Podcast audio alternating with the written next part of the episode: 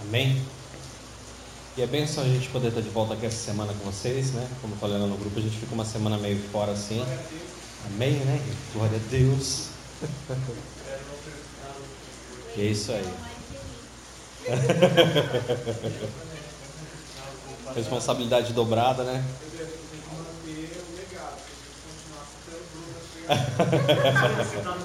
Continuar citando o Bruno. Amém. É. E, e, é bom, né, irmãos? A gente está sempre. A, a, rotina em si, a gente, né, por muito tempo eu ficava assim, ah, a rotina é ruim, não. Hoje em dia eu vejo que a rotina é boa, faz bem pra gente, mantém a gente disciplinado nos nossos focos, metas, aquilo que a gente tem que buscar, tem que buscar rotineiramente, né? A Bíblia fala sobre persistência, e persistência sem rotina não existe, né?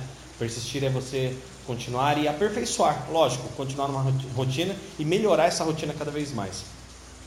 E a palavra de hoje, né, justamente, é, é para a gente falar sobre, né, eu, eu costumo dizer para vocês, e isso é importante que vocês aprendam, que tudo na nossa vida é um propósito para que Deus seja glorificado. Tudo na nossa vida é um propósito para Deus ser glorificado. Então, se você tem um trabalho, Deus na verdade, te deu aquele emprego, te deu aquele trabalho para você ser glorificado ali. Se você está é, tá numa faculdade, está num curso, significa aquele conhecimento, Deus irá usar você com aquele conhecimento e aonde você estiver. Significa que se eu tenho algo na minha vida, se eu moro numa casa, se eu tenho um carro, se eu vivo em um, se eu adquiro um emprego, aonde eu estou, sempre Deus está usando isso como pretexto para que o nome dele seja glorificado. E a gente, né, semana passada teve em São Paulo, fomos, né, passear na casa de alguns parentes e ficamos hospedados num, num hotel e, né, um quarto de hotel tranquilo. Mas você já reparou que por mais gostoso, maravilhoso que seja o lugar que você vá, que seja aconchegante, que seja diferente, que seja bacana, mas nada melhor do que a sua cama para dormir, a sua casa. Já sentiu isso? Nada mais gostoso do que eu voltar para minha casa. Ai, vou voltar para casa. Não é bom? É, é impressionante, mas é, dá esse sentimento na gente, né? Às vezes você vai viajando, vai passeando, né, né? Tem algumas pessoas que passeiam semanas, às vezes fora, né? E mas chega uma hora que você olha em volta e você fala assim: Nossa, cara, que vontade de estar na minha casa, de pegar nas minhas coisas, de comer o meu feijão, né? De arrumar minha comida. Já reparou isso? Que por mais que você rode e, e faça coisas e, e, descanse, nada melhor do que chegar em casa e você, poxa, né? Os, os, os maridos, né? Poder ficar de cueca em casa, né? Tranquilo, né? De camiseta ou shortinho tranquilo, sem camisa, né? As irmãs ficar com um, né, um, vestido mais folgado, né, só está o, marido e as crianças ali. Você poder ficar tranquilo em casa, né? Dormir na sua cama, gostoso, né? Né?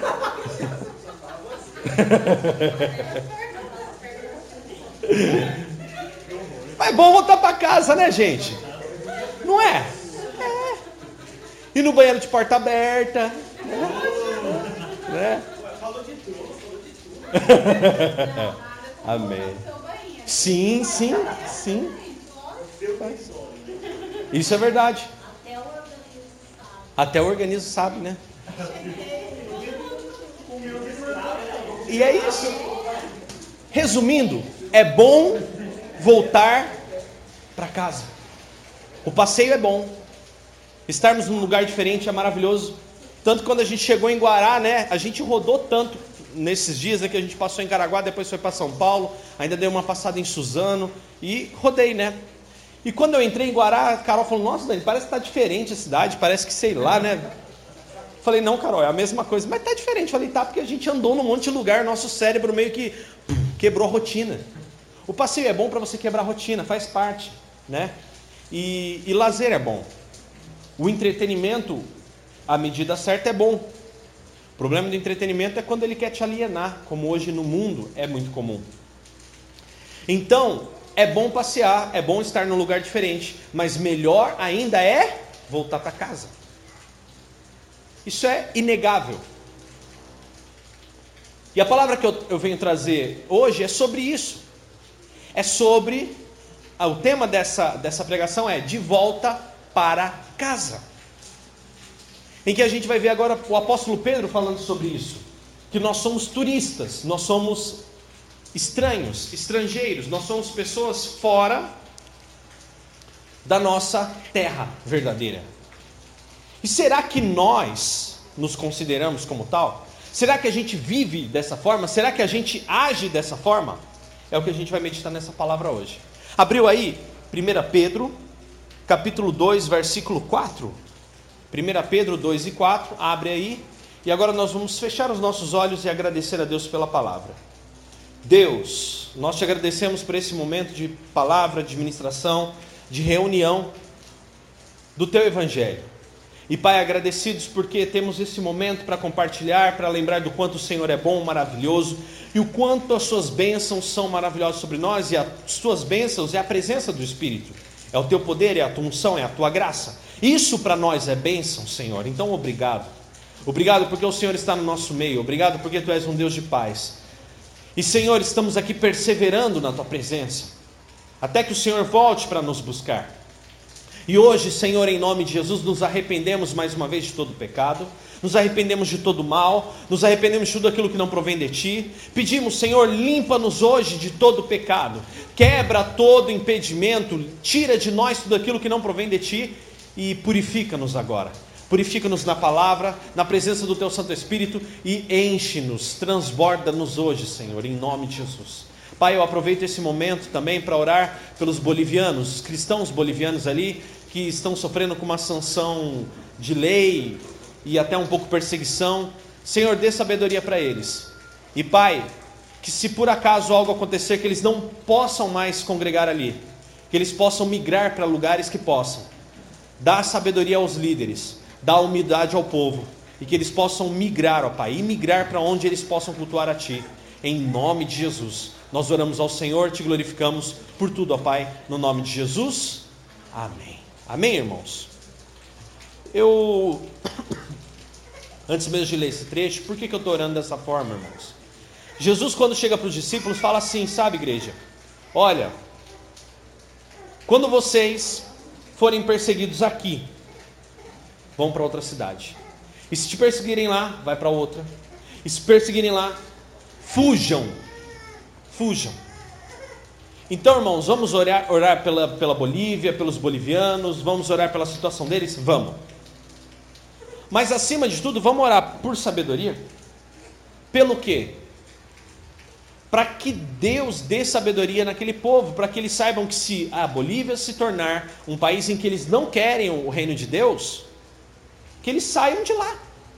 Eles estão rejeitando a palavra. Os discípulos chegaram numa determinada cidade certa vez, e Jesus falou isso: ó, quando vocês chegarem num lugar ninguém receber vocês, sai daquela cidade, bate o pó e vai embora. Vai haver mais piedade para Sodoma e Gomorra do que essa cidade que rejeitou a palavra de Deus. Então vamos orar para que Deus dê sabedoria também aos líderes, que eles não fiquem lá dando murro em ponta de faca e gente morrendo por causa disso. Porque isso não é o objetivo do reino de Deus. Se o reino de Deus chega num lugar e é rejeitado, o que, que a gente tem que fazer? Ir para outro lugar. Acabou, irmãos. O reino de Deus é força e poder para a nossa vida, para aquele que aceita. Aquele que aceita o reino de Deus é espada para acabar com todo pecado, com toda mentira, com todo engano e destruir isso na vida daquele que acredita. O reino de Deus não é, não é conquistado dessa forma. Ele é a força, quando fala sobre conquistado a força, por nós. Nós temos que ter muita força, irmãos, fazer muito esforço para vencer o pecado. Não é fácil. Então tem que ser na briga mesmo. Você tem que brigar com você, brigar contra o seu pecado, brigar contra a sua natureza pecaminosa para ser um vencedor e para ser um cristão verdadeiro. Mas você vê que quando Pedro pega na espada para cortar a orelha de Malco, o soldado do templo, Jesus fala assim: Pedro, guarda essa espada, porque quem fere com espada, com espada será ferido. Então não devemos lutar. Vamos orar para Deus dar sabedoria para aquele povo. Vamos orar para Deus mexer na, na lei, para Deus intervir, para que eles possam pregar o evangelho lá. Mas se eles não puderem pregar o evangelho, que eles se adaptem, ou que eles saiam da Bolívia. Vem para o Brasil, vem para o Chile, vem para a Argentina, vai para os Estados Unidos, vai para o México, que é onde o cristianismo também é muito bem pregado. O que, que a gente pode fazer se uma nação rejeita o reino de Deus, não é mesmo? Infelizmente. Então vamos orar por isso, colocar esse, esse foco de oração para que Deus possa dar sabedoria acima de tudo ao povo. Amém? 1 Pedro, capítulo 2, e versículo 4.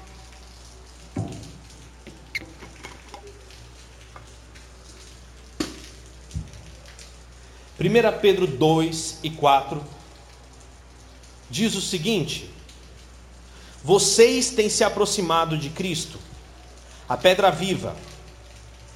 As pessoas o rejeitaram, mas Deus o escolheu para lhe conceder grande honra. Versículo 5: E vocês também são pedras vivas, com as quais um templo espiritual é edificado. Além disso, vocês são sacerdotes santos. Por meio de Jesus Cristo, oferecem sacrifícios espirituais que agradam a Deus. Como está escrito nas Escrituras: Ponha em Sião uma pedra angular escolhida para grande honra. Quem confiar nela jamais será envergonhado.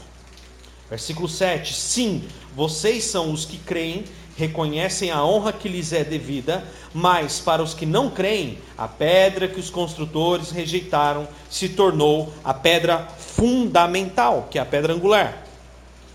Versículo 8: E também, ele é a pedra de tropeço, rocha que faz pessoas caírem. Tropeçam porque não obedecem à palavra, e portanto, deparam com o destino planejado para elas. Versículo 9: Vocês, porém, são povo escolhido, reino de sacerdotes, nação santa, propriedade exclusiva de Deus. Assim, vocês podem mostrar às pessoas como é admirável aquele que os chamou das trevas para sua maravilhosa luz. Versículo 10: Antes, vocês não tinham identidade como um povo, agora sim, são povo de Deus. Antes não haviam recebido misericórdia agora receberam misericórdia de Deus. Versículo 11: Amados, eu vos advirto como peregrinos e estrangeiros que vocês são, a manter distância dos desejos carnais que lutam contra a alma. Versículo 12, por fim.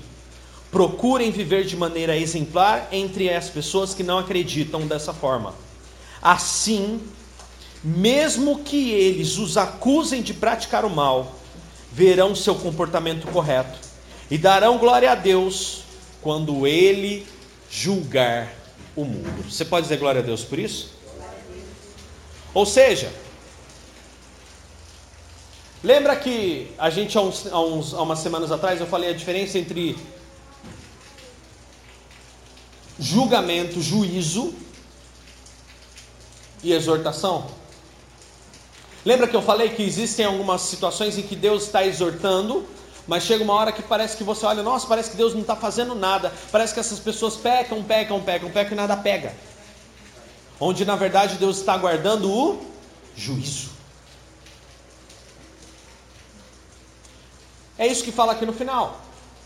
Deus está reservando um juízo para este mundo. Uma hora esse mundo será julgado. Por isso Deus não o adverte. Por isso Deus não chega e fala assim: não, não faça isso, eu vou. Não, não, não. O mundo não crê em Deus. Então, por não crerem, infelizmente Deus não pode agir na vida daqueles que não acreditam. A única coisa que, que eles não reconhecem Deus, mas é Deus quem permite a esses, ele diz que é o sol, a chuva, o tempo, o trabalho, todos aqueles que trabalham, estudam, se esforçam, alcançam êxito, mas estão caminhando para o inferno. Porque mesmo que a pessoa seja boa, do, da ótica mundana, da ótica das boas obras, mesmo que uma pessoa se, se intitule, ah não, porque eu sou o bom, eu sou o bacana, não, porque eu sou um excelente trabalhador, porque eu sou um bom pai, porque eu pago a minha pensão em dia, eu faço tudo certinho, Então isso me garante o céu? Não. O céu será conquistado por aqueles que acreditam em Jesus e no seu sacrifício na cruz. Quem crer em Jesus será salvo.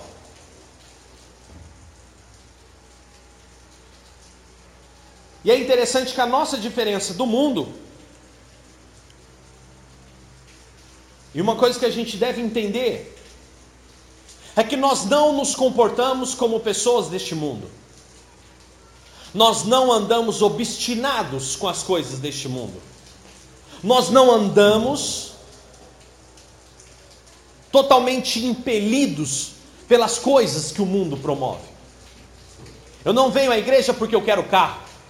Eu não venho à igreja porque eu quero uma casa, porque eu quero ficar rico. Eu não venho aqui para repreender o devorador. Pastor, não venho para repreender o devorador. Não, você não vem para repreender o devorador. O devorador é repreendido a partir do momento que você obedece a Deus. A partir do momento que você oferta, a partir do momento que você ajuda, a partir do momento que você age com sabedoria, pede sabedoria de Deus, o devorador vai embora da vida dessa pessoa. Então, para que eu venho à igreja? Eu venho à igreja para servir, aprender a servir a Deus, servindo aos meus irmãos. É para isso.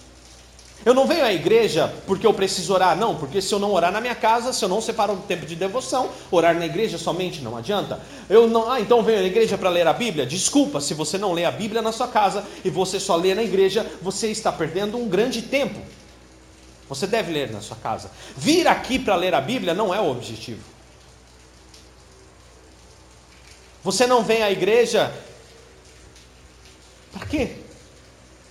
Para que vimos a igreja? Eu já preguei uma vez sobre isso, tem uma pregação até que fala sobre isso, e nós sabemos que vir aqui é para que nós aprendamos a palavra de Deus juntos e, e saímos, saímos daqui servos, praticantes do reino de Deus. Aqui nós nos encontramos para tirar dúvidas e fortalecer a nossa caminhada de fé.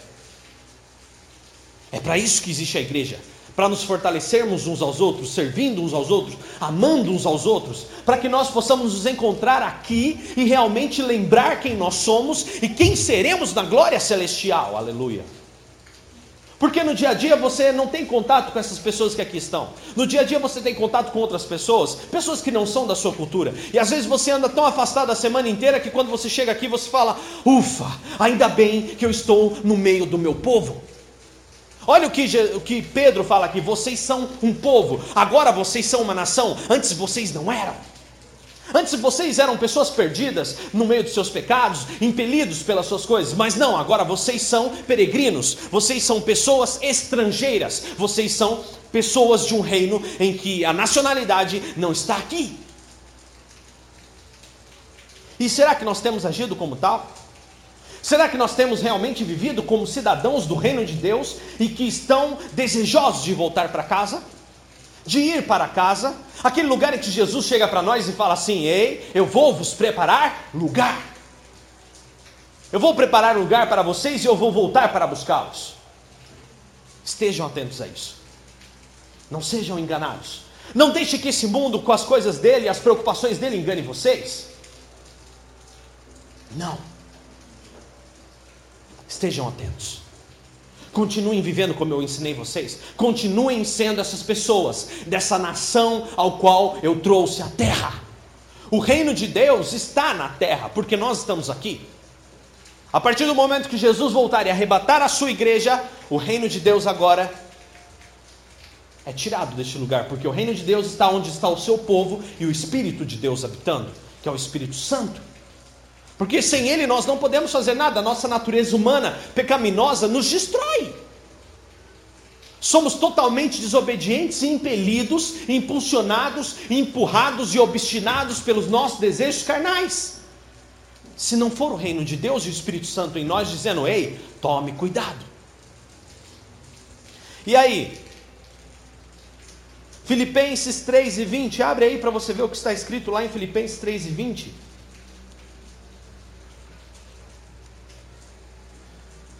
Filipenses 3 e 20, nessa carta está escrito assim: Nossa cidadania, no entanto, vem do céu, e de lá aguardamos ansiosamente a volta do Salvador, o Senhor Jesus Cristo. Se você crê nisso, diga glória a Deus. A nossa cidadania é dos céus. O reino de Deus.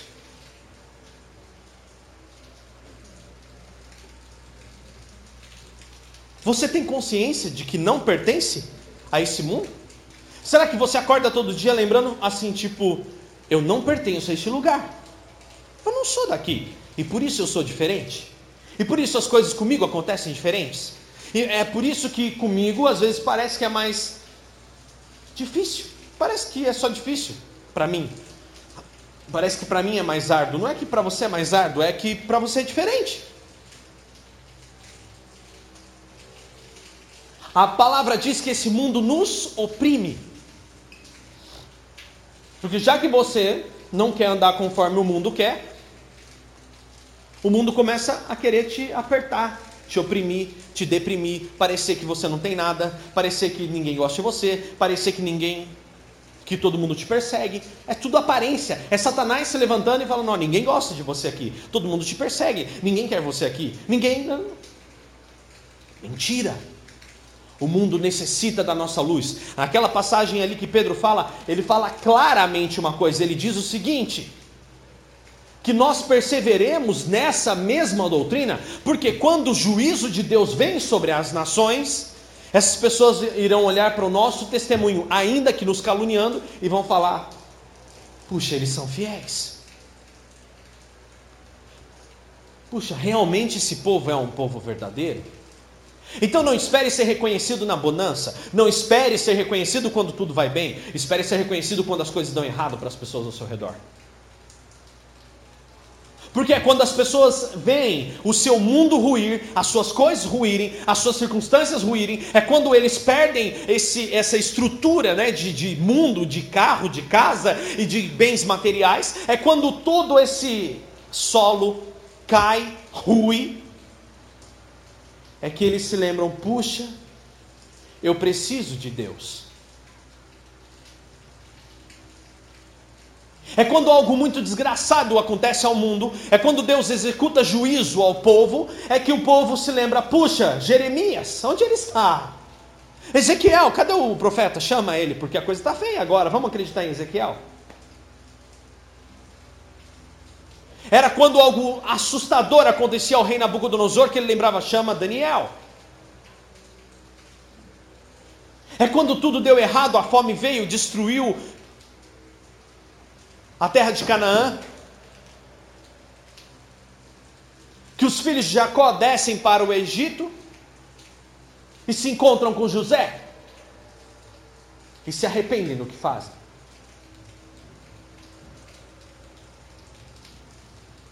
Então, se tornar perseverante e se tornar realmente uma pessoa que acredita pura e fielmente no Senhor é fator determinante para que as pessoas saibam para onde correr quando tudo der errado. Elas virão correr para você, porque você está à luz de Cristo, aleluia. E será que você tem consciência mesmo disso? Será que você tem a, devida consciência de que você é esse cidadão? Será que eu acordo todo dia lembrando Filipenses 3 e 20? Minha cidadania, no entanto, vem do céu, e é de lá que eu aguardo ansiosamente a volta do Salvador. Não é qualquer um, é o Senhor Jesus Cristo. Confiamos nele. Mas e aí? Para que eu entenda isso, eu tenho que entender Romanos 2, 12, 2. Romanos 12, 2 nos diz que nós conseguimos entender isso quando nós deixamos que Cristo mude a nossa mente. É preciso que a minha mente seja mudada, é preciso que eu abra o meu entendimento, é preciso que eu abra o meu coração, que eu me esvazie de mim. Por isso que a palavra fala que é necessário que eu seja menos de mim e mais dele. É preciso que eu tire da minha mente tudo aquilo que o mundo me ensinou. O que o mundo me ensinou, ainda que seja bom, se não for da fruto do reino de Deus, não nos serve. Porque o mundo ensina que é olho por olho e dente por dente, Isso não é injusto. Ah, aquele que matou vai ser morto, aquele que roubou vai pagar por isso. Isso não é injusto. Não é, é até certo. Mas Jesus ensina algo melhor. Olha, quando alguém ferir a tua face, oferece-lhe a outra também. Porque Deus é quem irá recompensar a cada um segundo as suas obras. Aleluia. Difícil? Sim. Mas não é impossível? Parece, mas não é. Então você quer começar hoje, todos os dias, a entender isso, você, a primeira coisa que tem que fazer, será que a minha mente realmente já é transformada? Será que minha mente realmente já é mudada? Será que a minha mente hoje já está aberta e o reino de Deus, com a sua palavra, a sua justiça, o seu poder, a sua graça, aquilo que ele nos ensina, será que o reino de Deus já entrou em mim? Será que eu educo os meus filhos como um cidadão do reino? Será que eu estou no meu casamento como um cidadão do reino? Será que eu sou um filho como um cidadão do reino? Será que eu sou um amigo como um cidadão do reino? Será que eu estou trabalhando na minha empresa como um empregado do reino de Deus, não daquele patrão iníquo? Será que nós temos sido assim? E é onde está o problema? O problema é que nos inclinamos mais para o mundo e sua forma de viver, e nossa mente se torna obstinada, o que nos traz perturbação e impaciência. Romanos 8 e 6.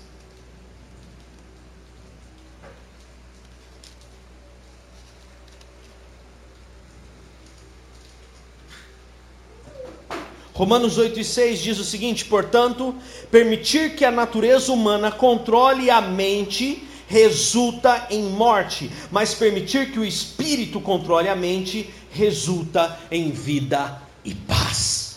Você pode dizer glória a Deus por isso? Então, se você deixa que a natureza humana controle a sua mente, perturbação. Você deixa que o espírito controle a sua mente, paz e tranquilidade. E é isso. Olha só que impressionante, irmãos.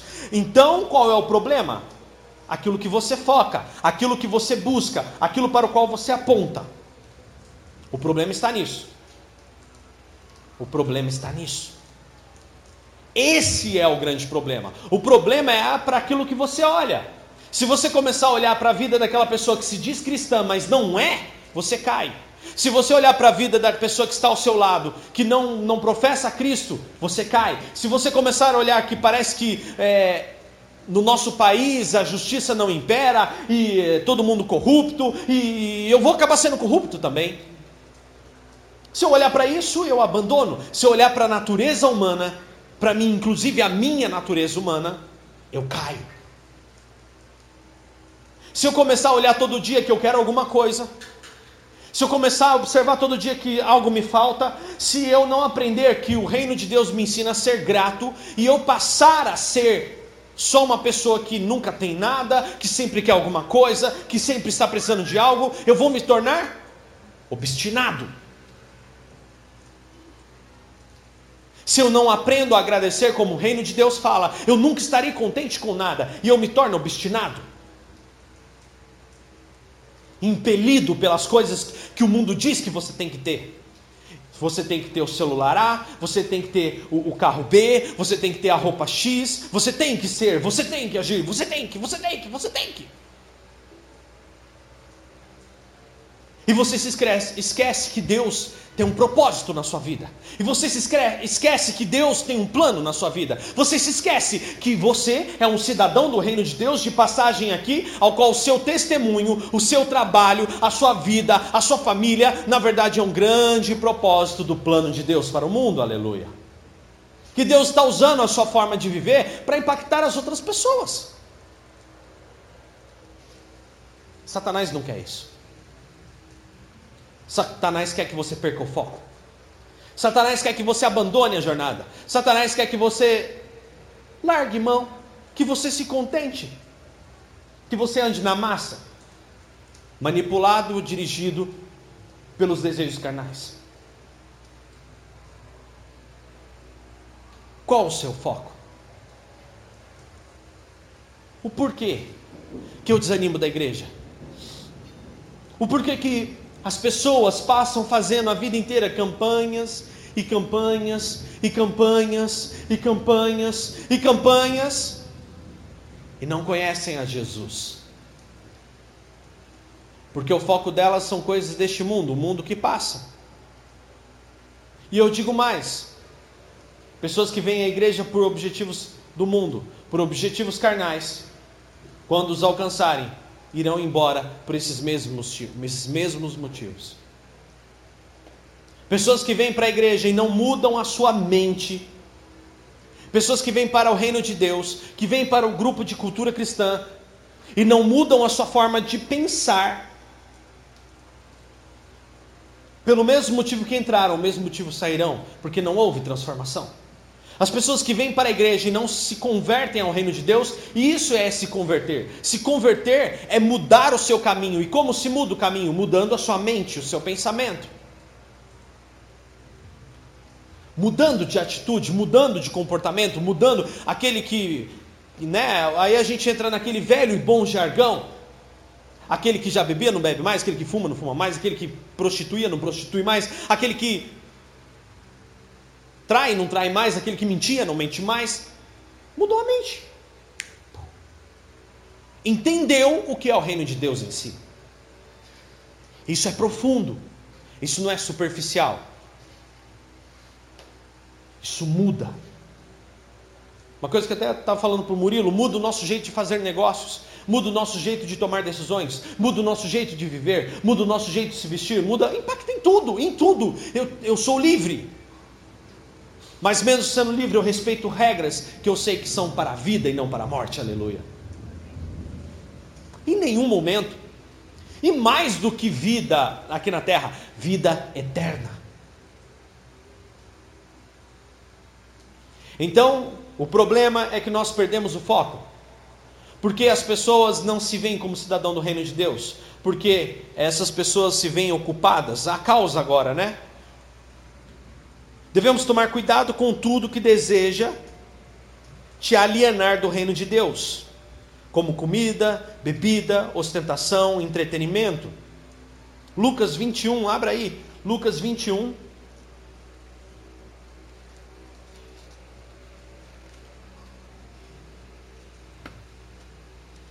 Versículo 34.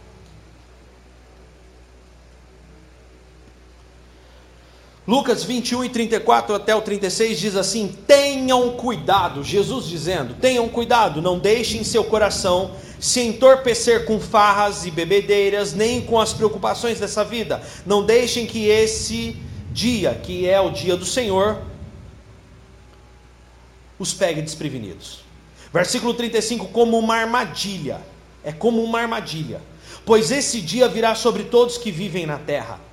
Versículo 36: Estejam sempre atentos e orem para serem considerados dignos de escapar dos horrores que sucederão de estar e de estar em, que sucederão e de estar em pé na presença do Filho do Homem. Amém? Então, o que, que Jesus ensina em Lucas? Não deixem seu coração se entorpecer com as preocupações dessa vida. Dani, mas eu não tenho que trabalhar? Sim. Em 1 Tessalonicenses diz: quem não trabalha, que não coma. Não trabalhou, não come, amigo. Forgadão, deitado nas costas dos outros, né? Tá cheio por aí, né? Rolando para cima dos outros, querendo só mamar nas tetas. Isso não é de Deus. E aqui no Brasil o povo tem uma mania de entrar em programa social, né, gente? Para se encostar em, em, no governo. Esse negócio de Bolsa Família aí criou um bando de vagabundo nesse país, porque o povo já era meio vagalzão mesmo, né? E aí aumentou mais ainda isso daí. Problema do governo, não tenho nada a ver com isso. Mas falando do contexto bíblico, já reparou que quem geralmente vive só desses programas sociais não faz mais nada? Tá? Não faz mais nada, irmão. Porque eu conheço que nem a tia Helena tem a aposentadoria dela, mas trabalha, tá aí frutificando. Tinha uma amiga nossa, a irmã Luciene também. A Luciene tinha lá a aposentadoria dela e faz, vivia fazendo as coisinhas dela, faz uma coisinha aqui, faz outra coisinha lá e vai, ajuda um e vai. Não para, irmão. Quem tem o reino de Deus não consegue ficar parado, trabalha. Mas você já reparou que quem quer mamar na teta do governo é é terrível, parece que nunca consegue nada. O dinheiro vem, vem, vem e não serve para nada. A, viva, a vida continua miserável, continua não tendo nada e vai sendo levado e vai sendo tirado. Sabe por quê, irmão? Porque uma coisa está escrito na Bíblia. O homem, quando cai, Deus fala assim: todos os dias da tua vida você vai ter que trabalhar. Todos os dias. Enquanto você viver e aguentar, você vai ter que trabalhar. Faça alguma coisa. E que Deus seja glorificado no que você faz. E aí? Cada um se ocupe com aquilo que lhe apraz. Aquilo que... Mas ficar lá, ah, vou fazer nada não, ficar o dia inteiro lá, pachazão, dormindo, fazendo mais nada. Vai à morte, irmãos. Morre, sabia? Isso é cientificamente comprovado. Ficar parado, você está chamando, falando assim: morte, me leva, porque eu não tenho mais nada para fazer aqui. E é assim. E aí? Então não é pecado trabalhar, ter o sustento. Não é pecado, irmãos. O que Jesus fala aqui é você se tornar obstinado. Não, que eu tenho que ter, eu tenho que comer, eu tenho que beber, eu tenho que vestir. Pessoas que vivem assim obstinadamente se destroem. Se acaba. Jesus falou assim: Olha os pássaros do céu, eles não têm emprego. No entanto, todos eles comem, bebem, vivem. Você está entendendo? E é justamente isso. Olha só que coisa impressionante. Então, a causa dessa falta de foco é porque com o que você tem se ocupado e por que você tem se ocupado com isso. O que você tem feito e por que você tem feito isso? Do que você vive e por que você vive nesse meio? Deus está sendo glorificado nisso? Deus está sendo. Será que em seu lugar o que faria Jesus? O que faria Jesus em teu lugar? É sempre assim. Então, Marcos 4, olha só o que diz aí, Marcos capítulo 4. Para fechar esse pensamento.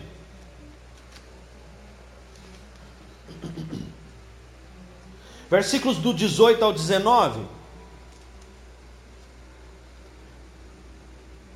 As que caíram entre os espinhos representam outros, que são as sementes que caíram entre os espinhos, representam outros que ouvem a mensagem, mas logo ela é sufocada pelas preocupações dessa vida, pela sedução da riqueza e pelo desejo por outras coisas, não produzindo fruto. Eu quero enriquecer. Não faça isso. Olha lá, você vai ver, já vou falar para a gente não cortar, né? Ah, eu quero enriquecer. Não pense em enriquecer, irmão. Se Deus quiser que você seja rico para pregar para rico e para usar seu dinheiro para o reino de Deus, amém. Se Ele não quiser que você seja rico, porque ser rico dá um trabalho, irmão, dá um trabalho. Eu, a gente tem visto, né, Murilo? Um povo rico aí doido, doido, doido, porque Dá trabalho ter dinheiro. Cuidar. Você não pode deixar o dinheiro parado, tem que movimentar dinheiro, tem que cuidar de dinheiro, tem que mandar dinheiro para lá, mandar dinheiro para cá e correr investir, porque dinheiro parado deprecia. Então dá muita preocupação. Mas se Deus quiser e achar que você deve, amém, irmão. E que você não vai se perder, Ele não vai dar uma coisa que você vai se perder, tá? Vai usar a tua riqueza para o reino de Deus, assim como usou Dale Carnegie. Dale Carnegie foi o pai do ferro nos Estados Unidos, um homem, um dos homens mais ricos que a humanidade já conheceu, e ele, quando chega a uma certa idade, ele vende tudo. Ele quem forneceu ferro para a Segunda Guerra Mundial, irmãos. Pensa se ele ficou rico. E ele enriqueceu, enriqueceu, enriqueceu. Chegou um momento ele vendeu tudo, tudo, tudo, tudo, tudo, tudo, tudo. Vendeu, vendeu, vendeu, vendeu, acabou com tudo. Acabou aspas, né, irmão? Ele pega tudo isso que ele vendeu e agora começa a construir mais de 300 bibliotecas em todos os estados, cidades dos Estados Unidos. Constrói o Carnegie Hall, centros de cultura, para que as pessoas pudessem aprender. Propósito. Deus tem um propósito de cada um, irmãos. E é um ou outro. Agora, o amor à riqueza, buscar obstinadamente se tornar uma pessoa rica e status e se assentar entre os irmãos, sai dessa, isso é bobeira, isso é obstinação, isso aí é, é só para poder, é desejo carnal, não nos leva a nada. Com que você tem se ocupado e por que você tem se ocupado com isso?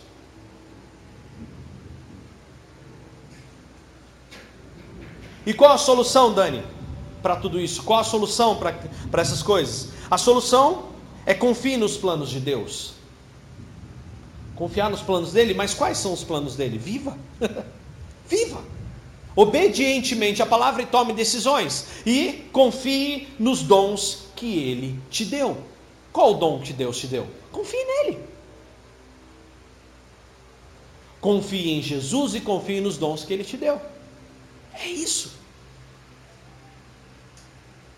Qual o dom que Deus tem te dado? Use. Você vai sentir satisfação por fazer o que você faz. E qual o plano dele para a minha vida? Viva-o! Ele não está brincando de esconde-esconde com você. Simplesmente as oportunidades surgirão de acordo com a sua necessidade. O que você necessita hoje? Eu me lembro quando a gente trocou o carro. Eu estava falando hoje para o Murilo, lembrei disso. Eu lembro que eu estava com o Uno branco, né? O Ninho branco. Benção de Deus, fartinho. Mas já estava dando um pouquinho de dor de cabeça e tal, não conseguia viajar, deslocar para trabalhar. Mas na benção estava bom, quitadinho, bonitinho, tranquilo. E a gente pensando em trocar um carro. E aí né, o Murilo me ajudando a olhar carro e não sei o quê, e um amigo de São José. Meses, irmão. E meses eu não conseguia arrumar um carro. O Murilo falou, Dani, não é possível. Não é para você trocar de carro, porque eu nunca vi tão difícil arrumar um carro para uma pessoa. Não é possível. E aí, um belo dia eu estava de moto indo para o serviço e de repente eu, puxa Deus, realmente, que coisa difícil, não sei o que, papapá. E pensando sobre aquela situação do carro, e poxa, é para o trabalho, Deus, a necessidade é real, não é ostentação nem nada, não quero um carro para ostentar de forma alguma, quero trabalhar de uma forma segura, tranquila, um carro que não vai me deixar na mão na rua e atrapalhar os planos e interromper o projeto. E aí eu indo, de repente, eu comecei a ter uma conversa, essa conversa com Deus, e de repente eu olhei e falei, Deus falou assim, tá, mas o que você precisa num carro? Que até agora você ficou querendo um carro A, carro B, carro C, carro D, mas você não fala o que você quer num carro. Carro pode ser qualquer um, Daniel. Será que você não entendeu isso ainda? Mas você precisa escolher o que você precisa. Aí eu, pois é, não é? É verdade mesmo, Deus. Não, a gente sabe, irmão, a gente sabe tudo que tem que fazer, mas tem hora que você na correria, você, opa, não fiz isso. E aí Deus fala, idiota, acorda seu estúpido. É verdade, Deus. Aí eu comecei a pensar, puxa, então um carro, eu, eu, vou, eu vou decidir o que tem que ter nesse carro. O que esse, tem, esse carro tem que ser? Primeira coisa, eu sentado na moto, olhando para os carros ao meu redor, e eu dirigindo a moto ali, e eu pensando, puxa, esse carro tem que ser econômico. Econômico, esse carro tem que ser econômico. Aí de repente eu olhei assim, passei por uma caminhonetona gigante e falei, esse carro não é econômico, então não me serve. Agora, nesse momento, não. Se quebrar uma peça, vai ficar parado, não tem como arrumar. Econômico, econômico, econômico, econômico, ok. A segunda coisa que eu pensei foi: peraí, esse carro também tem que ser estético. Porque fica estranho, né? Eu dar assessoria para a empresa, aí eu chego na empresa com o carro cai nos pedaços, né? O pessoal vai olhar para mim e fala assim: esse cara é meio estranho, né? Esse cara não é congruente com o que ele prega. O cara fala que ele é bom de empresa, mas anda com o carro todo enferrujado. Mas pensa, Aí também falei, nossa, é um carro para trabalhar, então não pode ser um carro acabado, né, irmãos? Falei, Jesus amado. Então, precisa um carro que tem estética. Ok.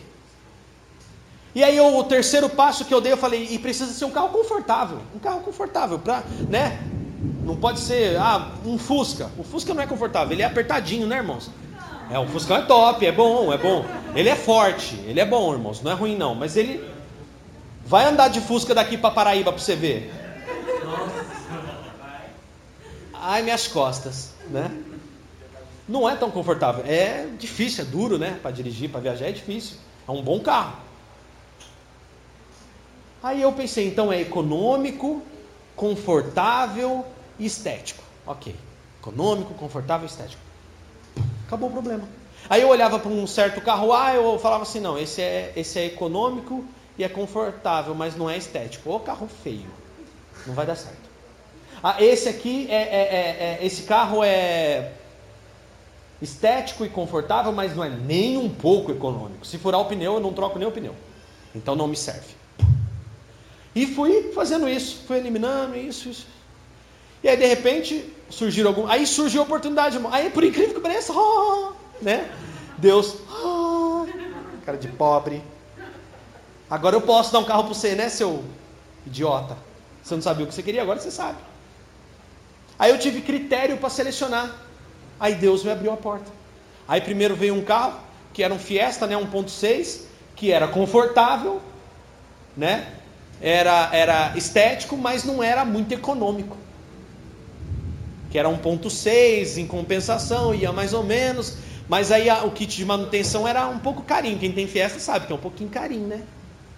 Aí eu olhei assim falei, rapaz, mas amém, vamos confiar. É, esse econômico não está tão econômico, não, Deus, não sei. E aí foi, foi, foi, não deu certo a ficha do carro, né? Não deu. Ó, oh, Daniel, não sei o que aconteceu, não aprovou. Eu falei, tá bom, não tem problema não, vamos tocar o barco. Aí de repente achamos o Josefino aí. Na verdade, ele é, é, o, é, o, mesmo Uno, tá, irmãos? Ele é um Uno branco, só que daí ele é um Transformers. Eu passei em frente do Murilo ali, aí ele tava meio vesgo, ele chegou quatro, quatro portas e virou o do Murilo. Bumblebee, né? Igualzinho o meu carro anterior, só que um pouco mais novo. Aí, mais estético, econômico, confortável, na benção de Deus. Tanto que, né, até a gente estava vendo depois, eu olhei, caramba, carro novo para 2008, rapaz, danado. Tem, tá inteiro demais, esteticamente falando, para um carro 2008, um Uno, que é carro para surrar, né? Tá inteiro até demais. Eu falei, amém, glória a Deus, né? E aí deu tudo certo, irmãos. Mas o que, por que eu estou dando esse testemunho para vocês? Para vocês saberem que existe um, um caminhar. E eu não estava preocupado com o carro A ou B ou C. Deus lá na frente é que sabe. Eu estava preocupado com a necessidade do meu propósito que teria que ser servido diante do reino de Deus. Porque, irmãos, sinceramente, Jesus voltar agora, o carro fica aí. Eu vou andar na rua de ouro, irmãos. Na Jerusalém Celestial. Carro. Enquanto a gente está aqui, vai funcionando, Deus vai dando graça e vai dando tudo certo. E é isso. Vai lá em 1 Timóteo 6. Não sejam movidos pelos desejos deste mundo, irmãos. 1 Timóteo capítulo 6, versículo 1.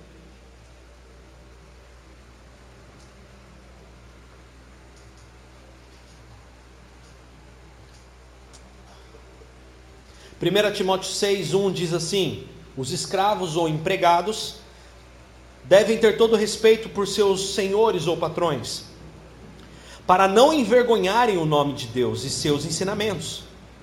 O fato de o senhor ou o patrão ser irmão na fé não é desculpa para deixar de respeitá-lo também. Pelo contrário, se o patrão ou senhor é um irmão na fé, devem trabalhar ainda mais arduamente, pois os esforços beneficiam outros irmãos do reino de Deus. Ensine essas coisas e incentive todos a obedecer-lhes. Versículo 3: Talvez alguns nos contradigam, mas esses são os verdadeiros ensinamentos do Senhor Jesus Cristo, que conduzem a uma vida de devoção. Quem ensina algo diferente do que está escrito aqui é arrogante e sem entendimento vive com desejo doentio de discutir o significado de palavras e provoca contenda que resultam em inveja, divisão, difamação e suspeitas malignas. Versículo 5: Pessoas assim sempre causam problemas. Essas pessoas têm a mente corrompida e deram as costas para a verdade. Para elas, a vida de devoção é apenas uma forma de enriquecer. Versículo 6: No entanto, a devoção, acompanhada de contentamento, que é gratidão, felicidade, é em si mesma uma grande riqueza. Afinal, não trouxemos nada conosco quando viemos ao mundo, e nada levaremos quando o deixarmos. Versículo 8: Portanto, se temos alimento e roupa, estejamos contentes. Versículo 9: Mas aqueles que desejam enriquecer caem em tentações e armadilhas, e em muitos desejos tolos e nocivos que os levam a uma ruína e destruição. Versículo 10: Pois o amor ao dinheiro é raiz de todo tipo de mal. E alguns, portanto, desejarem dinheiro, desviaram-se da fé e afligiram-se a si mesmos com muitos sofrimentos. Você pode dizer glória a Deus por isso? Irmãos, então eu posso dizer uma coisa: seja feliz com tudo que tem, e seja bondoso e honesto, para não envergonhar o nome do Senhor. Trabalha, seja feliz com tudo que você tem, e seja bondoso e honesto para não envergonhar o nome de Jesus. Quem começar a pregar que você tem que enriquecer, foge desses. Não acredite nessas mentiras. Você não tem que enriquecer. Se você enriquecer consequentemente de um trabalho, Deus tem um propósito nisso. Agora, se eu não enriquecer, mas eu tiver ali. Eu vi o Silvio Santos, irmãos, pregar isso na, na televisão. Eu digo pregar porque tudo que é alinhado com o reino de Deus, ensino da palavra, essa pessoa está pregando o reino de Deus, vem de Deus. Eu vi um vídeo do Silvio Santos falando assim que todo brasileiro devia desejar a classe média americana. Lembrando que os americanos são um povo que eles cresceram, né? É uma nação que eles foram criados na palavra.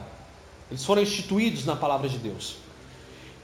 E a classe média americana é uma classe média em que eles têm um bom trabalho, com um bom emprego, os filhos numa boa escola, um bom plano de saúde, um carrinho para poder andar bom e dinheiro para ir ao supermercado, colocar comida em casa e ainda ajudar os necessitados. Uma vida bondosa e honesta, para não envergonharmos a Deus. Então, se você tem vivido dessa forma, se você tem uma boa casa para morar, se você tem uma boa roupinha para vestir, se os seus filhos estão numa boa escola estudando, se você conseguiu arrumar um planinho de saúde para tua família, arruma, irmão, porque é bom.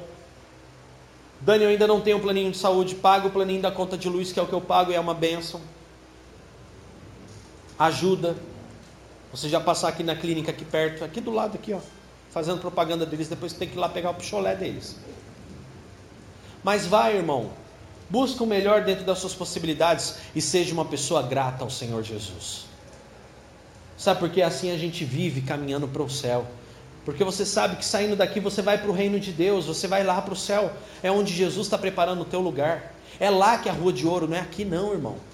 É lá que as casas são de ouro, não é que não. Ignorante eu seria transformar tudo isso aqui em ouro. Templos de ouro, para quê? Se o ouro é lá. O ouro é lá, não é aqui. Nós somos passageiros. Fique em pé, irmão.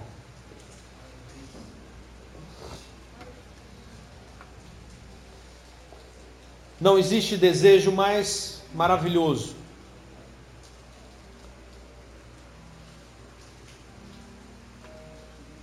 do que estarmos em casa.